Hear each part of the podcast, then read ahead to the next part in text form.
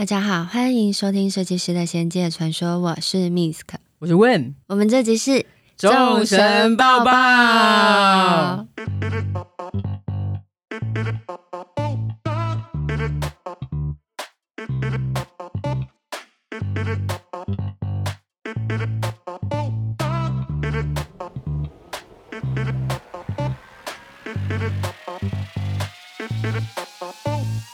这一集拖有够久的，超级久，大家久等了，三清道主久等了。哦，真的，我们上应该是两个月前吧，去三清总道院，一直想要做这集，那时候其实就是为了要做三清道主这一集，所以才特别去看，那时候就有承诺他说我要好好介绍他，所以我现在戒慎恐惧。这一集有点难，我先从最简单的字面上，一定很多仙粉想说三清道祖到底是什么？三是一二三的三，清楚的清，道教的道，祖先的祖，三清道祖其实是三位神明：元始天尊、灵宝天尊、道德天尊，他们是道教的神明。对，而且他们是道教最大的神明，道教的精神象征。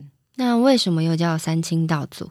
哦，对，因为刚刚名字里面其实都是天尊嘛，根本没有三清。对啊。因为他们的道场，他们居住的地方叫做玉清、上清、太清，所以这三个地方合在一起，他们就把它称为三清，并不是他们个人的名字。哦，了解，所以是以他们在天界的居住道场的地名，哎，可以这样讲，名称的嘛。嗯，讲到这个之前天界修炼场那一集有讲说，天界有二十八天嘛，这个是佛教的宇宙论。嗯道教宇宙论里面有三十六重天哦，这个大家应该有听说过。三十六重天里面最高的天叫做大罗天，大罗天里面是什么？只有一道元气，这个元气就是衍生万物的气，这个气叫做大道。听起来大道就是他们所谓道教的最崇高的理想，嗯、应该这么说。我念一段《清净经》里面，我觉得大家比较可以理解：大道无形，生育天地；大道无情。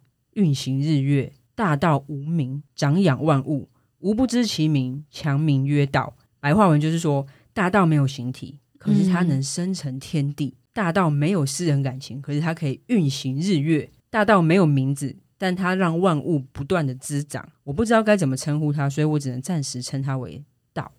道教的思想来讲，大道你可以理解为这个宇宙一切其实就是大道哦。所以，如果我今天是一位道教徒，我所信仰的除了神明之外，其实最崇高的存在是大道，而大道是存在于万物之中。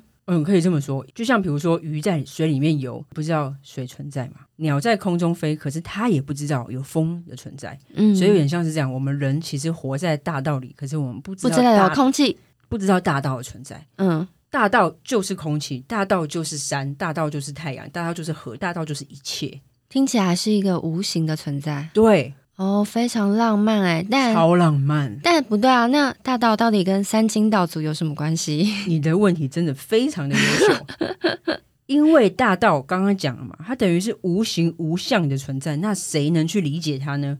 所以它就化成了三清道祖。三清道祖就是大道化身出来的形体，为了让人类可以理解跟靠近。所以他们就是世界创造之初就出现的最大的神，宇宙万物的创造者，你也可以这样理解啊。Oh, OK，只是他们是三个，那分别出现哦，是先元始天尊，然后再灵宝天尊，再道德天尊是分别出现。那我们就先讲第一个好了，元始天尊，他在世界创造之初就存在。创造之初的意思是什么？那时候宇宙还没有形体，没有物质，就是一个混沌而已。嗯，在这个混沌之中呢，元始天尊呢，他就出现了。就融合了盘古开天辟地的神话，所以有人说元始天尊就是盘古。透过盘古的神话，我们等下念一段，让大家可以理解他是怎么样子在宇宙之中诞生，然后长出天地万物，都是从他身上变成的。那我来分享一小段盘古的故事。相传盘古身材高大，龙首人身，横卧在混沌的天地之间。他沉睡了一万八千年，醒来的时候，看到的是一眼望不到边的黑暗，感到窒息燥热。于是他将自己的一颗牙齿拔了下来，化成了一把大斧头，四下劈砍。只听得一声巨响，交合在一起的蛋清还有蛋黄分开了。有透明的蛋清飘飘扬扬的升到高处，成为天空；浑浊厚重的蛋黄缓缓的下沉，变成大地。随着天地的分离，一股清爽的气体充盈在天地之间，光亮也缓缓的透了进来。就这样，开始有了天，有了地，有了空气，有了亮光。后来又过了一万八千年之后。整个世界变得非常的清晰。终有一天，盘古他一声的倒在地上，再也没有起来。盘古死后，他的气变成了云，他的身成为了雷电，他的左眼化为太阳，右眼变为月亮，五体变为五岳，血液成为了滔滔江河，他的经脉成了山脉，体毛变为草木，肌肉变为良田。很浪漫吧？很酷哎、欸！其实小时候都听过盘古的故事，只是有点忘记了。对啊，对，这盘古神话很有意思哎。这样听起来，它非常的巨大，它是宇宙之大，才有办法它的四肢成为整个万物的一部分哎。对啊，所以你现在想象，这个是原始天尊嘛？对。但是原始天尊是谁变成的？大道。所以他们的存在，不管是三清或者是大道。都是很大很大，包容整个宇宙，就是宇宙本身。老子的《道德经》里面啊，有讲到一段，就是宇宙是怎么生成的。这句话你应该听过，蛮有名的。道生一，一生二，二生三，三生万物。有听过吗？有，有听过。为什么要讲这句话呢？因为这跟后面其他的两位天尊就有关系哦。我们刚刚讲的元始天尊，OK，他已经让世界产生出来了嘛。我们如果用三星的神像来看哦。元始天尊他手上拿的是一颗混元珠，嗯、这个混元珠呢，就象征无极。我们刚刚讲了世界创造之初的那个原始的那个混沌。好，灵宝天尊呢，他手上拿的是什么？如意，如意的头是两边，它象征阴阳开始分离。嗯，道德天尊手上拿的是阴阳扇，阴阳扇有日跟月，就表示阴阳已经分开了。所以他们这三个神明象征的就是从无极，然后正在变化变为太极的过程。这三个神明的象征，也就是呼应了老子说的“道生一，一生二，二生三，三生万物”，就是整个阴阳形成的过程，最后面变成了太极。哦，所以太极在产生万物。如果你是对宗教信仰完全没有概念的人，可是你看到太极，至少你可以知道，哎，这个是属于道教的符号，可以这么说。哦，我以前从来不懂，哎，我根本搞不清楚。在我以前是无神论者的时候，不然你以为太极是什么？就是我以为它就是泛指一般神明某个符号啊。可是我以前对佛教跟道教它差异没有针对某一个神明，它其实是整个道教的象征，就像我们刚刚讲的嘛。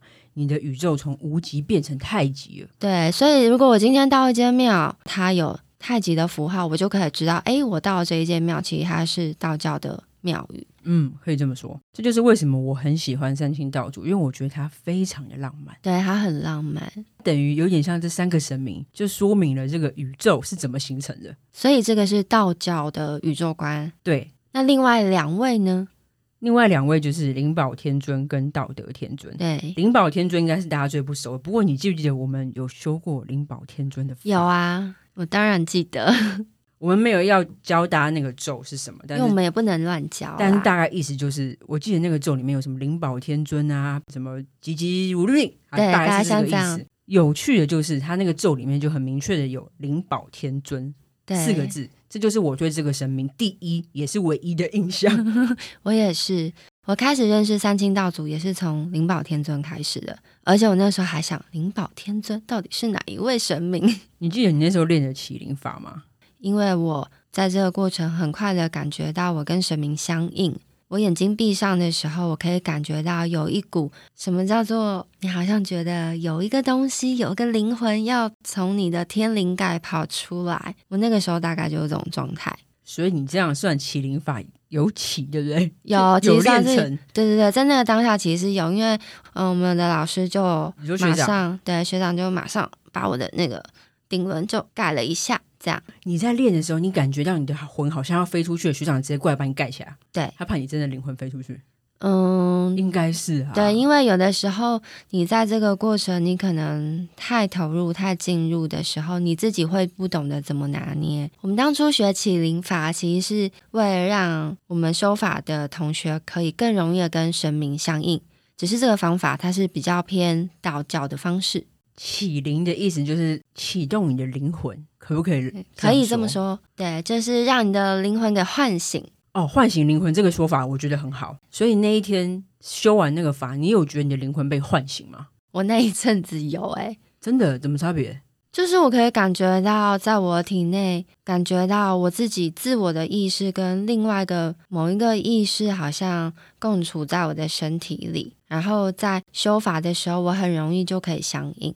有点像是最原始、最原始的那个我被叫醒哦，就是我的元神哦。对，所以我刚刚说的两个我，其实一个是本我，就是现在这个活在肉身的这一世的我，林嘉玲，对对对，跟最原始的我，那个最原始的我被叫醒，嗯，好酷哦！我讲的好像我没修这个法，我有修啦，对，我也在现场了，只是我没有什么感觉，所以我现在只能访问你。是这样子哦，嗯，因为我那时候一直在想说，哎，我们现在在干啥？就是起起起什么？因为我没有感觉，所以我还是很认真的照着修，走就是念，哇，好像跟真的一样。我知道，但我是真的没什么感觉，嗯，所以是这种感觉。说来惭愧，因为我们那时候那一段时间修这个法，可是我后来也没有再继续。因为我们每一段时间就是修不同的法，有些是道教，有些是密宗的，我觉得也很难免啊。因为你有点像是你上课，你这门课学完了，然后你就上下一门课，你还要继续很勤劳的温习前面的。除非我真的要变成老师啦，就是神职人员，那可能这个对我而言会非常非常的重要吧。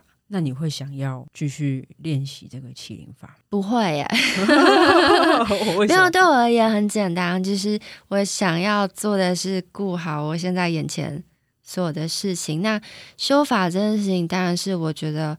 透过修行，然后跟菩萨学法，是让我的元神一直可以升等。我现在先透过让你内在力量变强。对对对，我现在先透过召唤他，把他叫醒、唤醒了之后，然后我做其他的修行，然后去锻炼他。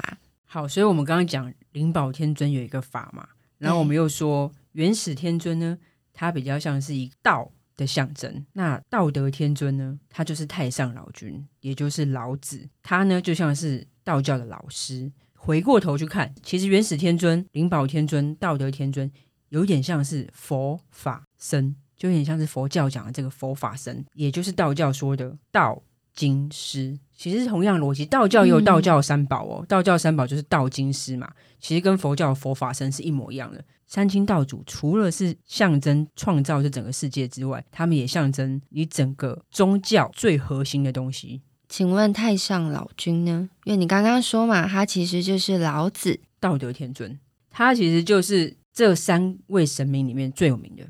但是老子，就我们大家都知道，就是他其实应该是一个思想家，他怎么会变成神明呢？神明，对啊，这个很有趣，也是跟历史会有一点关系啊。第一个开始神话的那个点是从东汉，因为东汉有一个人叫做张道陵，也就是张天师，他创了一个五斗米的教。嗯然后，因为那时候佛教很兴盛，然后五斗米是一个新的教派嘛，所以不多人信。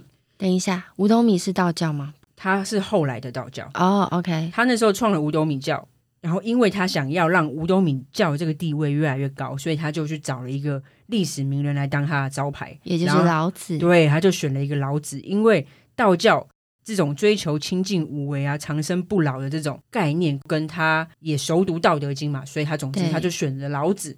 所以后来五斗米教就开始壮大，最后变成道教里面的正一教。好，这个是第一次。那个时候呢，老子就开始从思想家，诶，变成了一个道教里面的神明哦。后来呢，变成更大是为什么？老子叫李耳嘛，对。然后唐朝的开国皇帝叫李渊，他就自称啊，我是老子的后代。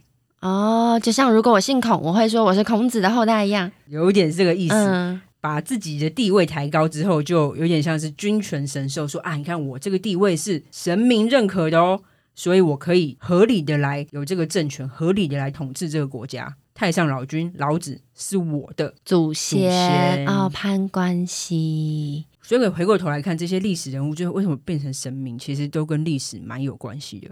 好，那因为唐朝他的皇帝是姓李嘛，所以理所当然道教就变成他的国教了。所以那时候唐朝也发生了唐武宗很严重的一个灭佛事件，灭佛教。对，灭佛教，他就做了很多，比如说逼迫僧人要还俗啊等等，这个我们就不谈。总之那个时候也因为这样，唐密就断了嘛，后来就变成只有显教流传在这个所谓的汉地，道教就变成了中国那边的国教。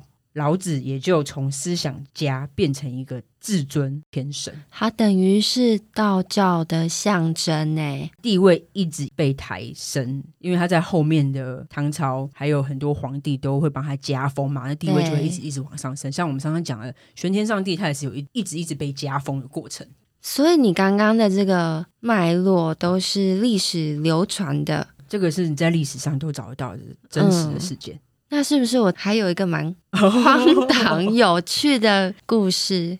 这个超酷的哦！关于老子的身世有两个很酷的地方，一个是他妈妈怀孕了八十一年才把他生下来的，然后他十一年出生的时候呢，他是从妈妈的腋下出生的。腋下？哎，等一下，为什么神明都要从腋下？我前阵子看其他影集，也是动画，为什么释迦牟尼佛他一直从腋下出生？这个我们等一下讲。对啊，嗯，我先把这故事讲完，就是哎，老子一出生呢，因为他在妈妈身体里面待了八十一年，所以他一出来他就会讲话，也会走路啊。然后也是因为太晚出生了，所以他一他一出生的时候就是白头发，脸上皱皱的，所以大家才叫他老子。等于在妈妈八十年来肚子里，其实他都已经念了很多书，然后做了很多学习，可以这么说吧？可以，可以，可以。只是等待最后一刻，赶快出生。出生之后要传道，可以这么说哦。这就是他传奇的身世。但至于是因为他成了一个思想家，成了一个圣人，所以他的身世被传奇化。还是他真的是这样出生，我不得而知。但总之，所有的圣人、所有的神明都会有这种传奇的身世。另外一个，你刚刚讲的就是释迦牟尼佛，他也是妈妈睡觉的时候，先梦到一个六牙白象进到他的肚子里，然后他就怀了释迦牟尼佛嘛。嗯。后来出生的时候，释迦牟尼佛就是直接妈妈站着的时候，就从他的腋下，也是腋下出生。一生下来呢，一手指着天，一手指着地，然后说：“天上天下唯我独尊。”有这样子的神像哦，一手指天，一手指地的一个小释迦牟尼佛。哎，你这样突然提到释迦牟尼佛，是我们下一集要做释迦牟尼佛的意思吗？应该也没有，就只是想要表达说，你看都是在腋下诞生，你不觉得很酷吗？所以腋下 是一个多么神秘的地方啊！以后大家流汗的时候要带手帕擦干净，都要听起来突然变得好神圣。对，但是释迦牟尼佛是从腋下这个出生，其实应该是有一个脉络可循的。因为印度的婆罗门教里面，大梵天王是最大的嘛，大梵天他是一样是创造这整个世界的天神，有点像我们刚刚讲的盘古。大梵天王呢，他用他的嘴巴造了婆罗门，用他的手创造了刹帝利，用他的腿创造了吠舍，然后最后用他的脚创造了首陀罗。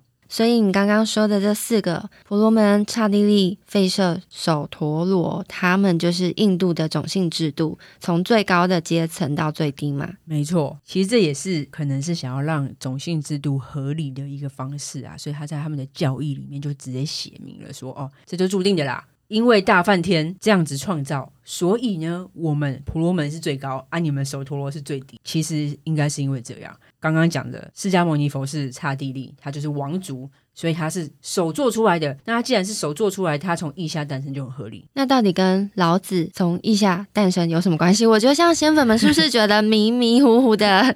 赶快我们让问制作人跟大家复习一下。没有关系，只是说他们都是从腋下诞生，啊、但是释迦牟尼佛从腋下诞生是有一个脉络可循的。哦、那至于老子为什么从腋下诞生的脉络，我不知道。如果有人知道的话，可以跟我分享。